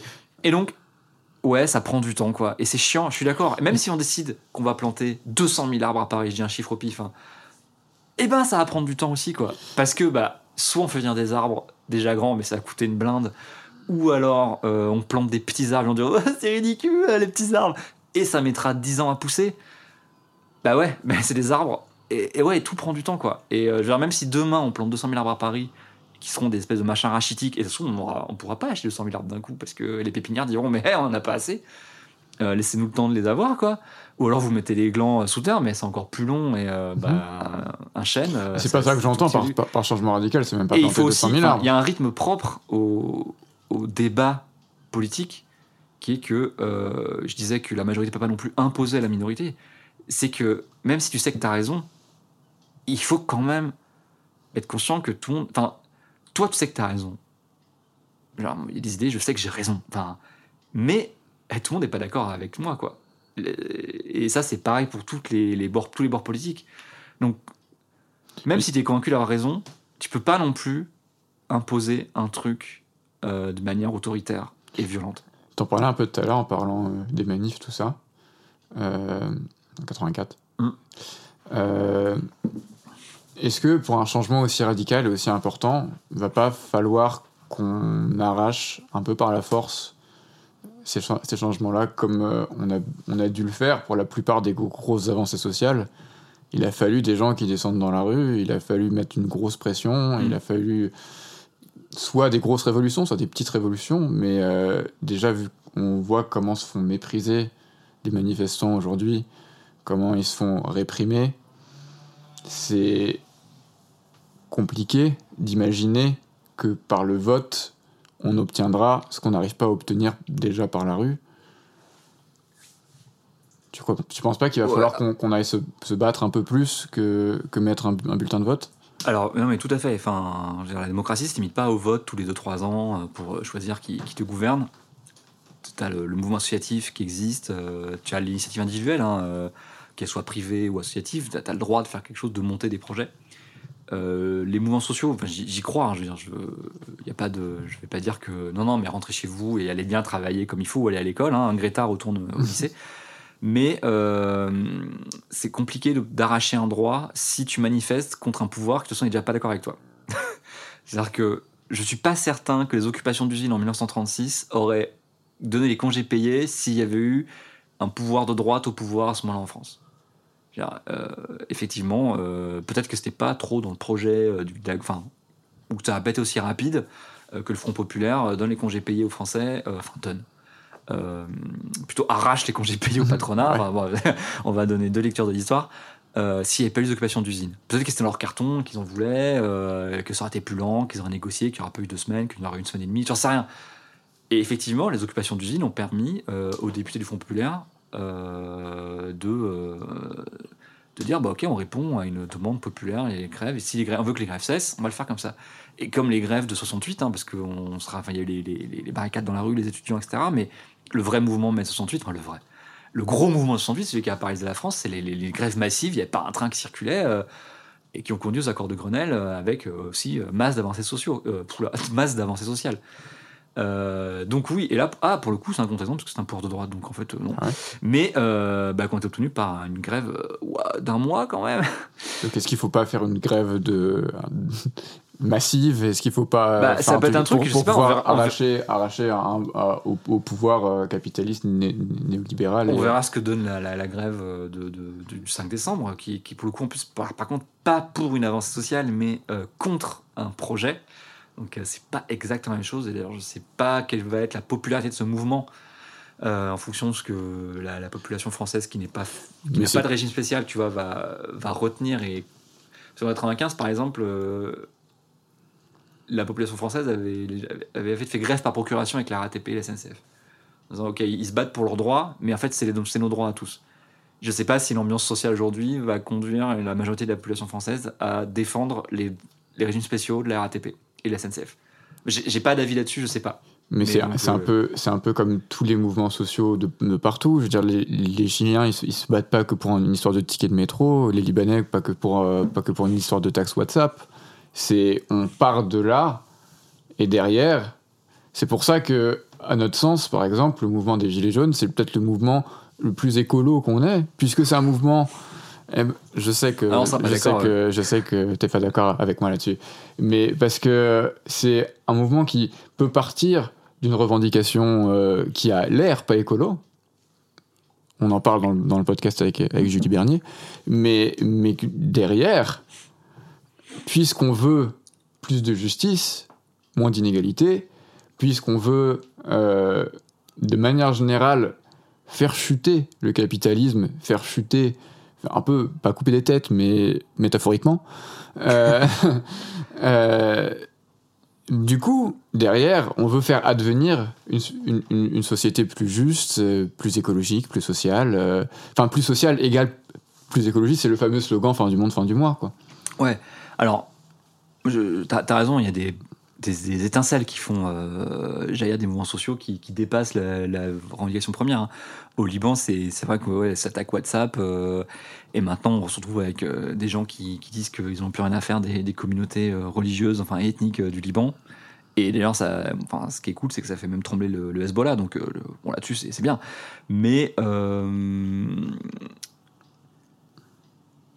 Enfin, bon, déjà, je, je suis pas forcément certain qu'on puisse comparer ce qui se passe au Liban à ce qui se passe au Chili et ce qui peut se passer en France, parce que les, les, euh, les pays sont pas les mêmes et les systèmes sont pas comparables. Enfin, Je t'ai vu, t'as fait un pas- petit thread sur Twitter. Ouais, voilà, ça. non, mais c'est vrai parce que ça. C'est-à-dire qu'après, tu mets tout au même niveau et euh, tout se vaut, et en fait, ça veut, ça veut plus rien dire. Mais c'est pas dire que tout se vaut, c'est plus, c'est plutôt dire que, étant donné que partout dans le monde, il y a un, un système capitaliste ultra dominant, euh, mais qui dit qu'en gros, euh, le capitalisme est un peu tout seul dans, dans, dans, dans le monde. Ah, Et- bah, ça, c'est vrai, et- il a gagné. Il a gagné. il a, il, 89, a, il, a, il, a, il a gagné partout, et ce qui fait qu'il a déconnecté des gens, euh, des, notamment des prestations sociales. Je voyais euh, bah, hier, hier, il y avait un, un reportage sur, le, sur le, le, le média, je crois, sur, sur les, les maternités qui m'a parfois été à plus d'une heure de route en Mhm. France. Et ce qui fait qu'en fait, en déconnectant les gens, là, en- par exemple, en France, c'est euh, c'est dire, bah voilà, on va aller, à- aller à ton taf, prendre la voiture alors que t'as pas le choix de la prendre, bah ça va coûter plus cher. Et on va dire, bah je, suis à 5 balles près, donc c'est chaud. Euh, euh, donc euh, c'est à chaque fois le fait de déconnecter des gens partout dans le monde, en fait. C'est à, à peu près ça. On te déconnecte de, de, de la cité, on te déconnecte des, des lieux de pouvoir, on, te, on rend les pauvres encore plus pauvres, les riches encore plus riches. C'est un peu le principe du néolibéralisme aussi. C'est ça, Ah, ça, c'est le néolibéralisme parce qu'en fait, le, capitalisme, il a. ça creuse les inégalités. Ce qu'avait pas prévu euh, Marx, c'est qu'il a embourgeoisé la, la- la classe ouvrière, en fait, qui s'est mis à avoir une télé, un petit pavillon. euh, Enfin, classe ouvrière, en tout cas, la classe moyenne euh, Donc on peut, on peut quand même faire un lien, non? Alors, Si on est déconnecté euh, des, des, des services, des services publics partout, partout dans le bah, monde. le truc, c'est qu'au Chili, il y avait. Enfin, tu vois, par, pour- pour- entre le Chili et la France, euh, à la limite, la France, les gens vont se battre pour conserver les acquis sociaux. Au Chili, il n'y en a jamais eu. C'est-à-dire qu'en fait, euh, c'est un pays avec des inégalités euh, au sommet par rapport à la France. Et, et là, quand, quand Pinochet est arrivé au pouvoir, euh, dans ses valises, il avait euh, des économistes de l'école de Chicago et c'était pas détendre. hein. Et les, les mecs, ils étaient pour euh, la totale, euh, euh, aucun droit social, enfin pas d'aide médicale, un truc comme ça. Enfin, c'est un, enfin, un truc. qui- même aujourd'hui, le programme euh, de, de- des Républicains ou des, des plus furieux de, En Marche, c'est pas ça, quoi. Parce que euh, ils savent bien que tu peux pas. euh, Enfin là, pour le coup, euh, les, les ronds-points des gilets jaunes, c'est la rigolade, quoi. Donc. On est, on est sur, la- sur les, on, on est sur les réseaux sociaux un peu, et j'ai vu, pas plus tard qu'hier, j'ai rajouté la question hier soir. Ah Euh, T'as retweeté un thread qui, se manque, qui se moque un peu euh, du manque de conviction euh, des jeunes, euh, Ah oui des jeunes euh, ré- révolutionnaires. Euh, bah, le thread, il était rigolo, mais, euh, mais c'est enfin, c'est pas un comble un peu de se, de, de se, de se moquer de, des jeunes qui, se- qui se politisent, alors que le but d'Acropolis, c'est euh, c'est un peu repolitiser les jeunes. Alors, euh, oui, je me moque pas des jeunes politisés. Euh, après, je peux avoir. un- Maintenant que, ça y est, maintenant que j'ai passé 35 ans, j'ai parfois un regard tendre vers ces jeunes militants qui se posent les mêmes questions que moi-même je me posais. Euh, c'est d'ailleurs c'est là où j'avais quitté les, les- les jeunes verts euh, parce que je me suis rendu compte que j'ai plus rien à y faire parce que j'avais vu la fin d'un cycle et que euh, les, les nouveaux qui arrivaient en fait posaient les mêmes débats que moi je pensais régler mais je dis ok allez c'est bon t'as 30 ans enfin c'est plus ton rôle euh, il c'est-à-dire qu'il faut que tu partes et il y a seul faire un cheminement et ils auront les mêmes débats tant pis c'est normal. Parce que enfin après tout il y a un, dans les mouvements de jeunesse il y a un mouvement de génération qui fait que c'est pas comme dans les autres mouvements politiques où tu as les plus vieux qui peuvent dire ta ta ta ça c'était réglé par le congrès de 92 donc tu vas lire la motion et, euh, et tu fais pas chier. Euh, mais bon ça je caricature mais c'est vrai que c'est un peu ça. Euh, mais donc je, je me moque pas de l'engagement politique là ce, ce serait dont tu fais référence c'est euh, un mec qui a fait deux trois tweets euh, pour se moquer des, étudiants qui avaient saccagé la euh, enfin les qui avaient déchiré les bouquins de, de Hollande euh, qui devait faire sa conférence. Alors, moi, je, je pense qu'en en règle générale, c'est c'est pas une bonne chose quand je disais que t'as- tu as raison quand tu milites, tu sais que tu as raison, c'est normal, c'est logique dans ta tête. Tu sais que tu portes en toi la meilleure solution pour régler à peu près tous les problèmes. Et c'est ça que tu manques de. Quand tu es militant, engagé en politique, tu as un manque de. Un manque de. Pas de Recul, un manque de recul, non, un manque de. euh, discernement, dit Fabio. pas d'estime, au contraire, le contraire. T'as un manque de, de- d'humilité. Euh, effectivement, euh, quand tu milites, tu te dis, mais c'est parce que euh, le mouvement où je me- que j'intègre, où moi j'ai les meilleures idées et je veux les porter et militer pour. Mais je pense qu'il faut que tu gardes en tête que euh, toi, tu sais que tu as raison, mais les autres en face, ils le savent pas. Et, euh, et- et j'estime que quand même, euh, dans un État démocrate, même s'il est imparfait, hein, il faut maintenir le débat. Pour la révolution, mais pas trop. Alors, je me suis pas pour la révolution en fait. hein. Réformiste. j'ai jamais été pour la révolution. Enfin, je sais pas, peut-être vraiment il y a longtemps. Les, les mouvements sociaux, quand même. J'ai jamais été. Oui, mais c'est pas la même chose. Un mouvement social, euh, t'en as eu plein là dans, la- dans le 20e et 21e siècle. T'en as qui ont échoué, t'en as d'autres qui ont réussi. Euh, dans les années 2000, t'as 2003 euh, contre les réformes Fillon de la retraite. Échec. D'ailleurs, ça a été très dur. Enfin, il y avait vachement de monde dans les rues. Hein. Euh, Mm, mm. C'était des grosses manifs. Hein. Union, union syndicale ou presque. Encore plus récemment. Loi travail, ouais, le mouvement social était un peu, un peu moins fort, vraiment. hein. Enfin, il y avait moins de monde dans les rues contre les lois Khomri que contre les lois Fillon. Et échec total pour un truc qui. Fillon s'en vantait d'ailleurs. Fillon s'en vantait, bien sûr, il oui. disait, oui, ils sont mignons, Il moi j'ai eu plus de monde dans la rue. euh, Il- il- il- en fait, la, la droite était traumatisée par Juppé qui avait, euh, qui avait lâché l'affaire en 95. Donc là, ils ont tenu. C'était d'ailleurs, enfin, c'était pas la même ampleur de réforme non plus, mais euh, ils ont tenu, euh, puisque ça concernait pas le public. Donc, attends, je fais pas de bêtises. Enfin, en tout cas, ils ont tenu. Et un autre qui a réussi, qui était de moindre ampleur, mais quand même, euh, putain, c'est quand même bien d'avoir tenu.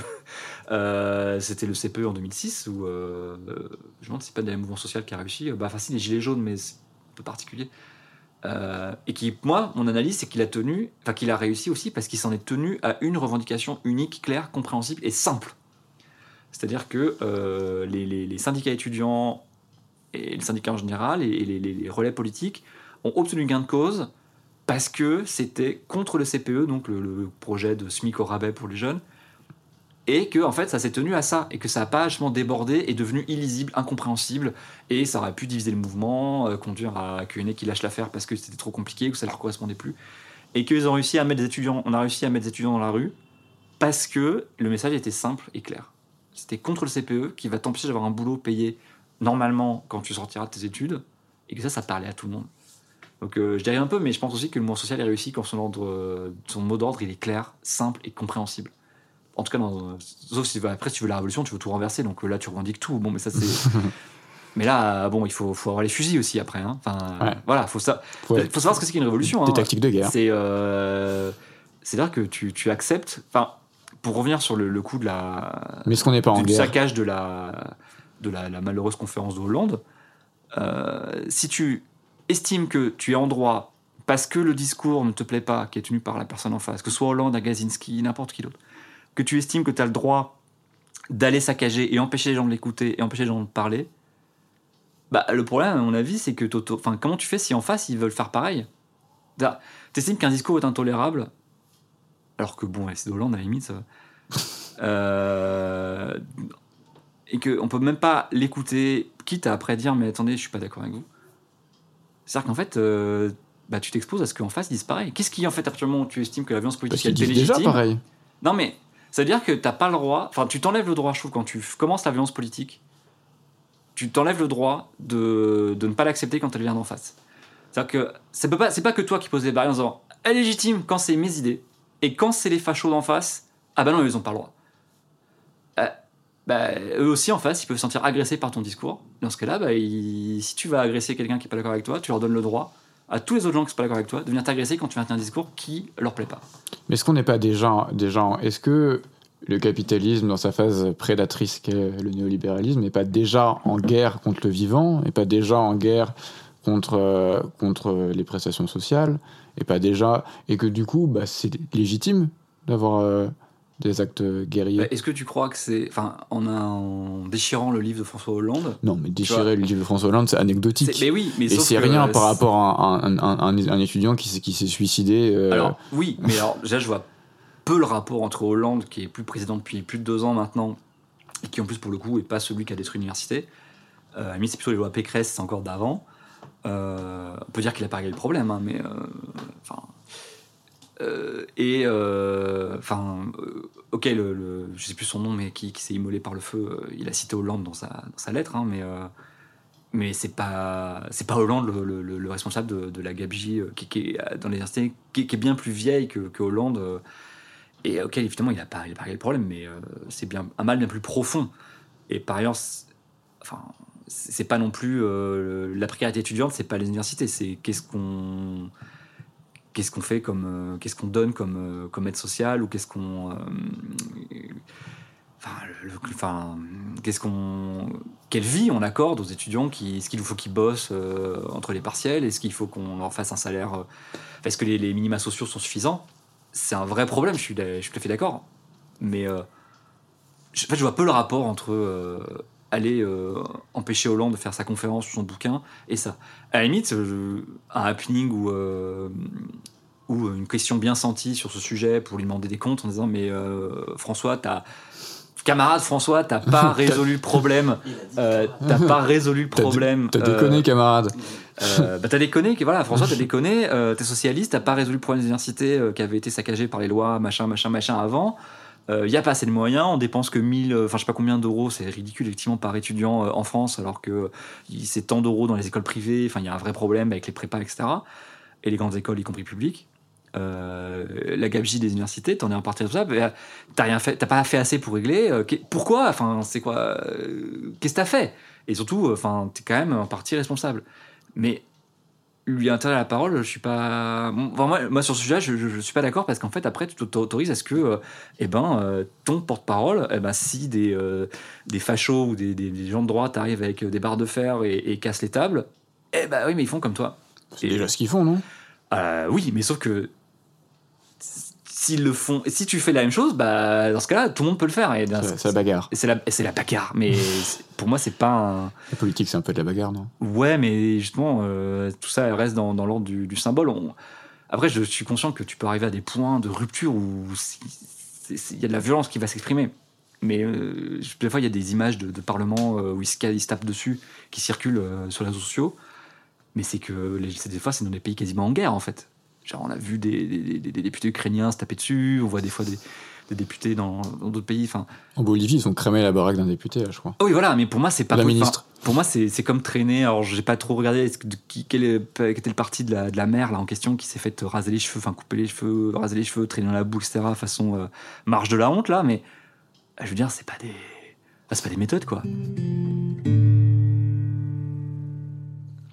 Parce que le, le podcast s'appelle quand même Et demain? On, Oui. parle, on parle beaucoup d'écologie, on parle beaucoup de futur. Donc, euh, premièrement, parce qu'on on est sur euh, un, un podcast qui parle plus de politique aujourd'hui, est-ce que tu as des idées de mesures à prendre rapidement? Genre si là, tu étais au pouvoir et que tu avais des mesures à prendre vite pour préparer notre futur dans un monde plus écologiste et plus juste? Waouh. C'est quoi tes deux, trois mesures phares là? Pouah, t'aurais dû me demander en avance, j'aurais préparé. Euh, non, mais déjà, il y en a une qui est, qui est assez, euh, assez évidente là, c'est euh, enfin, une sortie euh, la plus rapide possible des énergies fossiles. Ok. à l'échelle nationale en tout cas enfin puisque le, le- enfin le pouvoir si je- enfin ce serait dans les Qu'on freine tout simplement, non? Hein? Qu'on qu'on- plus non non de sortie sobriété. sortie euh, sortie des énergies fossiles vraiment enfin c'est ça qui me crame Alors, c'est programmé mais à échéance très très très très euh, très, très lointaine plus généralement c'est euh, la sortie des, des véhicules lourds motorisés en fait euh, ah, c'est un peu le problème c'est que comme ça fait longtemps que je milite que je suis élu j'ai une vision assez techno aussi des trucs hein, donc euh, mais euh, on crève aussi du fait que des gens sont allés vivre trop loin de leur lieu de travail, etc. Et, d'où le problème, après, bah oui, l'essence coûte cher, il faut trois voitures parce qu'il y a celui qui va à la fac ou à son boulot d'étudiant, euh, euh, chacun dans le dans le couple a une voiture, quoi. Euh, donc c'est une espèce de, de plan marche, pas, pas plan Marshall, non, mais de, de réorientation complète de l'économie vers, euh, bah, vers le, le, le- les transports en commun, le, déplacement collectif, euh, la marche, le vélo, etc. Ça sonne un peu, euh, un peu maoïste, hein, je- genre, je- mais bon, Vraiment, t'inquiète. Hein. voilà. Mais après, euh, c'est- c'est bon. Donc ta, ta mesure, ta- la première mesure phare que, que tu aimerais prendre pour un état plus écologiste, ce serait sortie des énergies fossiles Oui. et reconnecter les gens avec plus de transport public. euh, Ouais. Et euh, effectivement, il y a un vrai problème aussi d'étalement urbain, d'artificialisation d'artificialisation des territoires. Euh, Enfin, on est le champion européen en France euh, de, de cette, euh, enfin, de, ce, de, de bâtir comme ça et d'étaler les, les villes, les zones commerciales, les zones d'activité. Et ça aussi, il faut, enfin, faut, faut l'arrêter. quoi. Comment tu vois la gueule de la politique française et internationale dans 10, 20, 30 ans? Est-ce que tout va s'effondrer, tout va prospérer Euh, je, te, laisse à ton imagination, on arrive sur la fin. Oh putain, Euh, dur. Non, c'est euh, le tableau, il est, pas terrible. hein. Je t'avoue, je- j'entends bien nostalgique des années 90. Euh, ouais, c'est dur. Enfin, dans le monde là, t'as as vraiment une montée des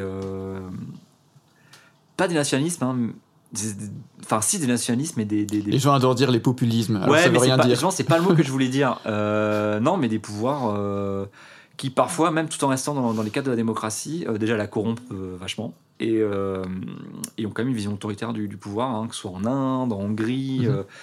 et, euh, Brésil, Brésil, exactement. Euh, bah là, en Bolivie, je sais pas comment ça va tourner. euh, et en plus, Bolivie, c'est bizarre parce que, enfin, c'est bizarre. C'est un mec qu'on avait encensé à gauche, génial, Evo Morales, etc., les indigènes, tout ça, qui a quand même, euh, bon, visiblement, euh, euh, il y a quand même un truc bizarre avec le décompte électoral. Où, ah, tiens, on a stoppé, ah, bah j'ai gagné. Ouais, alors Evo, quand même. Et qui en plus de toute façon s'était retrouvé à, à s'asseoir sur pas mal d'engagements écolos ces dernières années. Euh, mais en plus l'armée est rentrée en jeu. Enfin moi j'avoue que j'y comprends plus rien. Bolivie, Euh, première réserve de lithium au monde. Bon oui mais On le rappelle. bien sûr. Mais alors je veux dire lithium, c'est les batteries. Qu'il avait, enfin, il fait partie de ces chefs, enfin, chefs d'État qui, qui finalement ont... L'extractivisme, par exemple, qu'il soit, euh, c'est toujours mieux qu'il soit, enfin, non, c'est pas toujours mieux, mais il pollue autant qu'il soit dans les mains de capitaux privés ou publics. Je veux dire, c'est- Ah oui, la mer d'Aral a été asséchée par un pouvoir communiste. Donc, euh, Ça nique, en soi, nique euh, le, le- le productivisme de manière générale. exactement. Donc c'est pour ça que le raccourci, euh, ouh, la méchante droite capitaliste qui pollue, Ah non, bah non. oui, bon, non, enfin, non, c'est- tant qu'on est productiviste, euh, moi je, je serais plutôt opposé Ouais, à, Là-dessus, on, on sera d'accord. Euh, après, euh, le, le- un pouvoir de gauche peut tout à fait évoluer dans un pouvoir autoritaire. On l'a vu, hein, enfin, Chavez, Maduro, euh, euh, oui, ils ont, euh, enfin, Chavez surtout son actif euh, la réduction de la pauvreté extrême, etc. Mais euh, ça s'est fait au prix aussi de réduction de la liberté d'expression, euh, euh, musellement de l'opposition, etc. Alors après, on pourra dire oui, mais l'opposition est soutenue par les États-Unis? Oui, d'accord, mais enfin, n'empêche, euh, bon, les prisonniers politiques, euh, c'est- jamais bien, quoi, dans, dans un état de droit. Euh, Donc du coup, la question c'était l'avenir. L'avenir, oui. Comment mais- tu le vois tout, je- tout par terre, tout bien Tu parlais de la montée... euh, montée euh, Bah, Il y a les montées des pouvoirs autoritaires qui, Pouvoirs qui- autoritaires. qui m'inquiètent vraiment. Euh, mais c'est bon, j'ai une porte ouverte que j'enfonce là. Il y a un truc qui m'inquiète au niveau français, qui est en fait le, le peu de confiance dans la démocratie que je ressens euh, dans une partie non négligeable euh, de la jeunesse. Euh, après, c'est peut-être biaisé, mais bah, quand je regarde, le, quand moi, je regarde le euh, YouTube, quand je regarde le YouTube politique en fait, euh, qui soit plutôt orienté à gauche ou à droite, déjà il est toujours extrême, mais ça c'est parce que c'est ce qui marche. Euh, Enfin extrême, il est toujours très clivant en tout cas. Et surtout, il y a une euh, un- un- une réduction de démocratie à une ce que j'estime être une caricature. Euh, où je disais, ça, qui- où ça se limiterait à la, aux élections. Donc je pense que ça c'est faux. Ah oui. Euh, mais qui vont pas plus loin. Enfin, je vais pas donner de nom là, mais il y a plein de chaînes que je connais qui se revendiquent de gauche, mais en fait, justement, ils, ils estiment comme ils ont raison que bon, finalement, tout le reste est à mettre à la poubelle, et euh, donc il n'y a pas d'espace pour le débat, quoi. Et, euh, et, et ça, ça me, ça me plaît pas. Je, je- peut-être que je fais mon vieux con, mais enfin, d'ailleurs, je sais pas comment c'est compatible. Je pense qu'on sauvera pas la Terre, enfin la planète et les écosystèmes, et, euh, sans sans non plus euh, la démocratie. C'est-à-dire que. euh, Moi, je suis plutôt d'accord avec, le, fait qu'il faut débattre. Et s'il y a un truc, là je parle en mon nom et pas au nom de, mes collègues sur le, sur le podcast, je trouve ça bizarre que quand tu es militant, eh ben, tu refuses de parler au camp d'en face, alors que le principe du militantisme, c'est de faire advenir tes idées à toi, mais tu veux pas parler avec les autres pour leur, pour leur faire comprendre pourquoi tu as raison et pourquoi ils ont tort. bah, alors C'est après, super étrange. après, quand t'es militant, déba- un mi- un militant, euh, pour nous, un militant ELV, un débat avec un militant LR, euh, enfin, tu vas peut-être un peu perdre ton temps, quoi. C'est vrai. Euh, Sauf tu- quand, quand quelqu'un quand quelqu'un est pas là pour opposé. convaincre les autres militants, t'es là sûr. pour convaincre les gens qui hésitent, en fait. Bien sûr. Et euh, c'est ça le but d'une élection, notamment, hein, c'est dire aux gens, ouh, et c'est sûr que si tu perds ton temps, il y en a qui préfèrent, ils vont aller à la castagne avec des militants, mais enfin, c'est inutile. c'est pas, pas là que ça se joue. Après, tu peux avoir un débat, et si ça se fait dans le respect de la parole, euh, que chacun peut s'exprimer, ça peut être intéressant, hein, mais à la limite, c'est limites du mandat, euh, du mandat, du débat. Si c'est sur des gens qui ont des points de vue trop antagonistes, euh, bah, le débat il va être stérile en fait, parce que euh, si tu un débat euh, sur euh, la peine de mort avec quelqu'un qui te sauve euh, la peine de mort quelqu'un qui la veut pas, bon bah c'est un peu voilà, ça va pas aller bien loin quoi. Après, euh, si tu fais un débat euh, et l'inverse étant, euh, t'as des gens qui disent débat et puis t'as que les gens tous d'accord entre eux. Bon, ça, ok, c'est cool, c'est un bon moment, mais enfin, la- Ouais. le débat d'idées, il est pas allé très très haut quoi.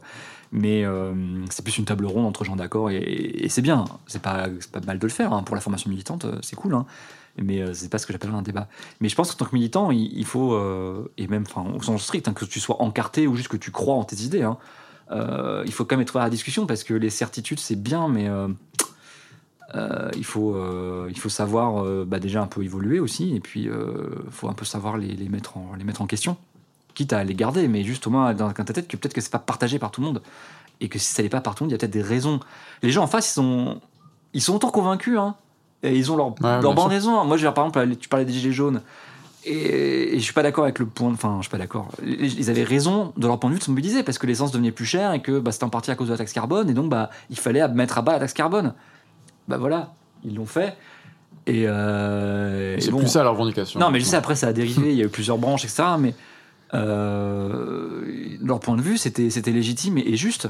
Et donc, euh, bon, après, euh, on peut en discuter et tout, mais voilà, en face, Oui. pour eux, c'était moi qui avais tort. Ne divagons pas trop. Voilà, mais non, mais ce que je veux dire, c'est que il faut être ouvert à la discussion et, pas sûr. non plus. Et, et bon, je, voilà, la, la- la, la violence aussi. Euh, Qu'est-ce que l'avenir Ouais, bah non, mais il y a mon inquiétude sur euh, les États aujourd'hui qui sont soit des démocraties, soit pas des démocraties, euh, et qui, arrivent sur des modèles plus autoritaires et nationalisme religieux ou non, comme en Inde, hein, avec c'est quand même un, nationaliste hindou hein, qui est au pouvoir. C'est jamais une bonne chose, hein, les, extrémistes de religion. Et, et puis, ouais, je trouve le manque de confiance dans la démocratie. Et, ce, qui me, pose problème dans la critique que je- je- je- j'entends chez certains jeunes youtubeurs politiques euh, sur la démocratie, c'est que c'est pas une critique qui est faite sur elle est imparfaite, il faut l'améliorer, mais sur l'idée même de démocratie qui est mise à la poubelle en fait, avec l'idée qui en est faite aujourd'hui, ou l'idée qui s'en fond en fait aujourd'hui. Et, c'est là que, porte mon, mon inquiétude parce que euh, je trouve que c'est pas. euh, après, ça fait. Enfin, je vois, tu le vois avec les algorithmes ou même les gens qui, qui, se citent entre eux, enfin, et les, les exemples qu'ils donnent, ça donne après des gens qui vont dire ouais, mais Poutine c'est pas si mal parce que finalement il redonne la fierté aux Russes, etc. Et ouais, mais sauf que Poutine c'est des journalistes assassinés, etc. Donc c'est, c'est pas terrible quoi. Donc euh, ouais, ça si j'ai un truc à dire, c'est, pas forcément, j'ai pas de prévision à, donner sur euh, l'avenir parce que je, suis incapable. Mais une inquiétude que j'ai sur la France, c'est euh, une, partie je dis non négligeable parce que j'ai pas de chiffres. Hein. Puis c'est pas des vues YouTube qui, qui font une, une population, mais bon, quand même, euh, ça donne une idée. C'est cette, ce, ce- ce manque de confiance dans la démocratie, avec à mon avis, euh, qui part d'un constat qui est, qui, est- qui est biaisé, quoi. Et, euh, et ça, je sais pas comment, comment on va faire. En tant que papa, tu crains ou, euh, ou t'es serein pour l'avenir de ton petit garçon? Bah, j'ai des inquiétudes, hein, c'est sûr. hein. Est-ce que, enfin, quel sera le- l'état de la démocratie française dans 10 ans, l'état de l'école déjà, euh, pour parler euh, de manière très concrète. Que je, enfin, c'est là on arrive à des trucs très, très, basiques. Est-ce que on aura toujours un pays où je pourrais soigner euh, mon, mes enfants de manière euh, satisfaisante, euh, sans me saigner aux quatre veines. Donc, euh, pour l'instant. Je suis pas inquiet euh, au, au plus profond de moi, parce que je je suis une nature un peu optimiste, j'essaie toujours de me dire, allez, quand même. Euh, mais ouais, il y a des choses qui, qui m'inquiètent, bah, notamment sur, euh, L'écologie sur l'écologie, ouais, évidemment. Euh, quel sera l'état du climat quand il aura 20, 25 ans Et même avant, enfin, est-ce qu'il va pas crever de chaud à 8 ans Enfin, qu'est-ce qu'on fera J'espère qu'on gardera un état stable où je vais pas craindre pour sa sécurité physique, juste entre la maison et l'école. C'est des trucs tout bêtes, hein, mais Mhm. tu, je sais pas, t'as un gamin de 8 ans à Bagdad, par exemple, je veux dire, t'es pas sûr en sortant que Bien sûr. tu vois, tu as pas. C'est, non, mais c'est des trucs très, très bêtes, mais qu'on a un peu oublié, parce qu'on est dans, quand même dans des pays assez calmes, en fait, en, en Europe de l'Ouest. Euh, mais. euh, donc, ouais, c'est. J'ai des inquiétudes, ouais, sur. euh, est-ce qu'il pourra toujours. Ouais, manger à sa faim, quel, quel que, quel que soit son, son régime alimentaire par ailleurs. Euh, est-ce que est-ce qu'il pourra grandir dans un moment où il aura le- une liberté de parole aussi? Ouais, non, mais c'est bah, ces inquiétudes, mais je pense que tout le monde les a, et quelles que soient par ailleurs les, les périodes historiques. euh, Bah, nous, nous, en tant qu'écologistes, plus que les autres, quand même. je sais pas, les- gens sont. La théorie de l'effondrement, elle est quand même plus répandue. euh, Oui, oui, mais euh, d'une part, ça reste. Enfin, c'est très, c'est un débat qui est limité pour l'instant au milieu écolo, Euh, bah, même si les gens sont, en- on en parle beaucoup. Et euh, mais les gens sont inquiets parce que, enfin, les gens, ils ont tous hein, des enfants, ils veulent tous qu'ils vivent bien, donc euh, c'est quelque chose qui est partagé. Après, ça va pas se réaliser de la même manière. C'est clair. Donc, euh, bon. Mais alors, il y a- des gens qui se disent ouais, faut, faut plus faire d'enfants parce que l'écologie, parce que la planète, etc. Et en même temps, il faut aussi des, des- des futurs habitants pour justement fa- faire le monde dont on rêve en fait, et qui portent aussi leurs propres utopies, leurs propres rêves, et qui puissent bâtir le monde qui, qui existera. Et bon, bah nous, on- enfin moi, ma génération, euh, les années 80, il va falloir qu'on travaille un peu euh, encore quelques dizaines d'années, et puis après on passera le relais quoi. Donc euh, il faudra des gens à qui passer le relais. Et c'est pour ça que c'est important aussi. Enfin, et puis il y a toute la culture enfin, qu'on va pouvoir transmettre. Donc je veux dire, c'est. Ouais, non. Enfin, inquiet, mais pas désespéré. Voilà. Ça marche. Adrien Sommier, et demain, on fait quoi? Et ben demain, on continue à bosser hein, pour un monde meilleur, évidemment. Merci beaucoup à notre invité. Merci à vous de nous avoir écoutés. N'hésitez pas à partager ce podcast, parlez-en autour de vous, c'est le plus important. Vous retrouverez Adrien tous les jeudis sur Acropolis. N'hésitez pas à sub à, à la chaîne Twitch, qu'elle est très cool. Euh, puis il y a une chaîne YouTube aussi, si, je ne m'abuse. Ouais, ouais. Euh, voilà, vous allez apprendre un, un- un tas de trucs et vous allez même un peu rigoler avec eux. Et euh, moi, en tout cas, je, je les suis depuis un certain temps maintenant et c'est très, très chouette. Du coup, voilà, va partager. Bisous à tous. Merci. Au à revoir. bientôt.